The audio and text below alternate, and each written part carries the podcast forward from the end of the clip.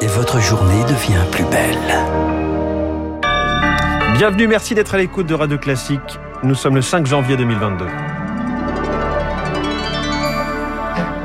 La matinale de Radio Classique avec François Geffrier. L'entretien choc d'Emmanuel Macron dans le Parisien. Le président a très envie d'emmerder les non-vaccinés, dit-il. Tollé à l'Assemblée cette nuit en plein débat sur le passe vaccinal. La séance a dû être suspendue.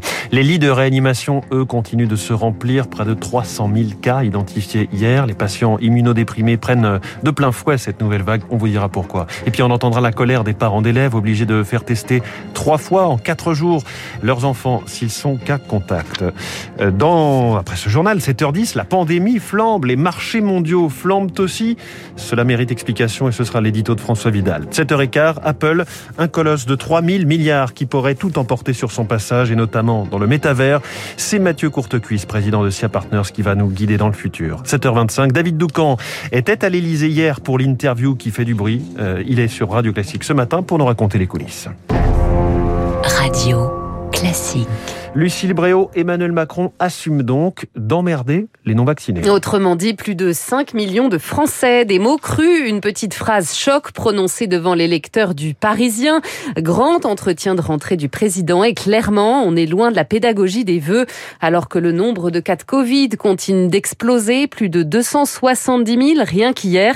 Emmanuel Macron ne mâche plus ses mots, Victoire Fort. On connaissait Emmanuel Macron, chantre des réformes, friand de verbes comme moderniser, transformer. On connaissait moins Emmanuel Macron, le bulldozer. Les non-vaccinés, j'ai très envie de les emmerder et donc on va continuer de le faire jusqu'au bout. C'est ça la stratégie.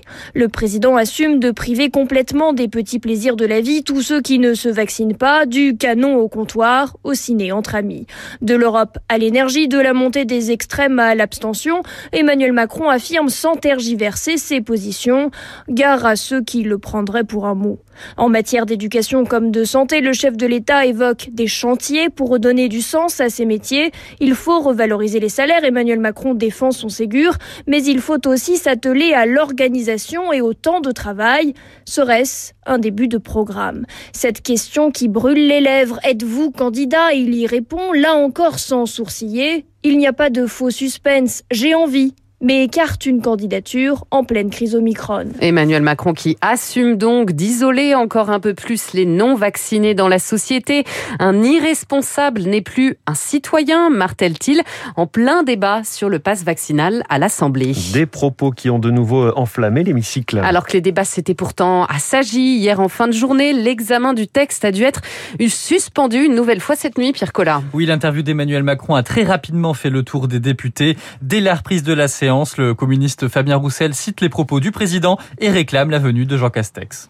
Nous demandons donc que le Premier ministre vienne ici s'expliquer sur le véritable ordre du jour et intention du gouvernement. Puis le ton monte encore avec le républicain Christian Jacob. Est-ce que conformément à la volonté du président de la République, vous vous présentez ce soir devant nous et vous présentez votre texte avec pour seul objectif d'emmerder les Français.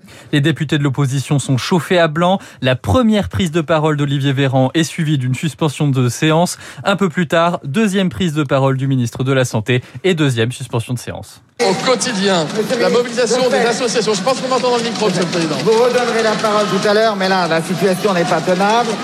Donc nous suspendons nos travaux. Merci, les travaux sont suspendus pour 10 minutes. Ça, ça se fait pas. On entend l'agacement d'Olivier Véran dans la cacophonie de l'Assemblée. Le président du groupe LR, Damien Abad, réclame une fois de plus la venue de Jean Castex, qui ne viendra jamais. Nouvelle suspension de séance, mais la reprise ne dure pas longtemps. Chacun conviendra que les conditions d'un travail serein ne sont pas réunies. La séance est levée. Marc Le Fur, président de séance, clôt le débat. Il est 2 heures du matin. L'examen du texte doit reprendre à 15 heures cet après-midi. il restait près de 450 amendements à discuter au milieu de la nuit. Avant la suspension, les députés s'étaient mis d'accord à la quasi-unanimité pour relever le passe vaccinal à 16 ans contre 12 prévus initialement pour les activités scolaires et extrascolaires. En Guadeloupe, l'obligation vaccinale des soignants, elle continue de créer de vives tensions. Des opposants ont assiégé hier le bâtiment administratif du CHU de Pointe-à-Pitre. Son directeur et ses deux adjoints ont dû être exfiltrés par la police. Et pendant ce temps-là, Omicron fait bondir les contaminations. Près de 890 000 cas en 24 heures aux États-Unis, plus de 200 000 au Royaume-Uni, 270 000 en France donc. Chez nous, 3 365 lits de réanimation sont désormais occupés, un quart par des personnes immunodéprimées, greffées, dialysées, transplantées, atteintes de certains cancers. Ils sont peu ou pas réceptifs au vaccin. Ils vivent donc dans la peur d'attraper le Covid. C'est ce qu'explique Ivani Caillé, la fondatrice de Rénalou, une association de greffés du rein qui sont euh, à la fois euh, avec un risque de décès de l'ordre de 20%, et puis ils sont pas protégés par la vaccination. Ils n'ont pas beaucoup de choix, euh, il faut qu'ils s'auto-confinent, mais de façon très très stricte, ce qui n'est pas toujours possible. Hein. Les gens qui ont une famille, même si les conjoints sont triple vaccinés, ils peuvent tout à fait être contaminés et ramener le virus à la maison. Donc c'est une situation complètement angoissante. Quoi. Les patients dialysés, eux, ils doivent aller trois fois par semaine en centre de dialyse pour recevoir leur traitement qui est vital. Hein. et donc là, ils sont contact avec euh, les transporteurs, les, soignants, les autres patients. Et pour eux, l'autoconfinement, il, est impossible. Propos recueillis par Rémi Pfister. On se rappelle ces longues files d'attente devant les pharmacies, les labos, juste avant les fêtes. Et eh bien, d'après les échos, une trentaine de millions de tests ont été réalisés en décembre. 28 millions ont été remboursés.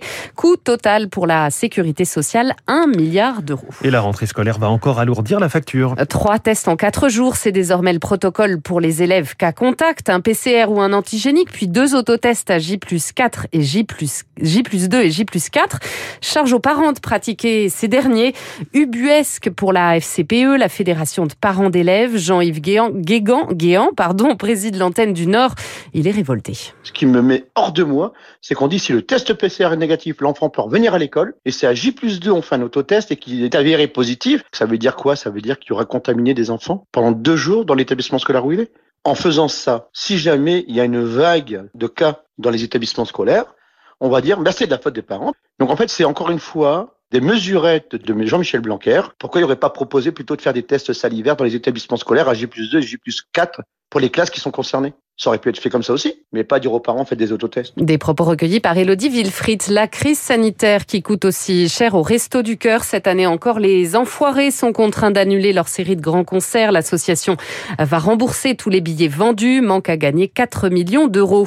Au Brésil, c'est le célèbre carnaval de Rio qui n'aura pas lieu pour la deuxième année consécutive. Dans le reste de l'actualité, euh, d'un médicament miracle à un scandale sanitaire. Une décision cruciale aujourd'hui dans l'affaire de la dépakine. Le tribunal de Paris doit statuer sur la recevabilité de l'action de groupe contre Sanofi. C'est la première en France dans le domaine de la santé. En bref, une première mise en examen dans l'affaire du crash de Charles el 18 ans après ce drame qui a fait 148 morts, dont 134 Français en 2004.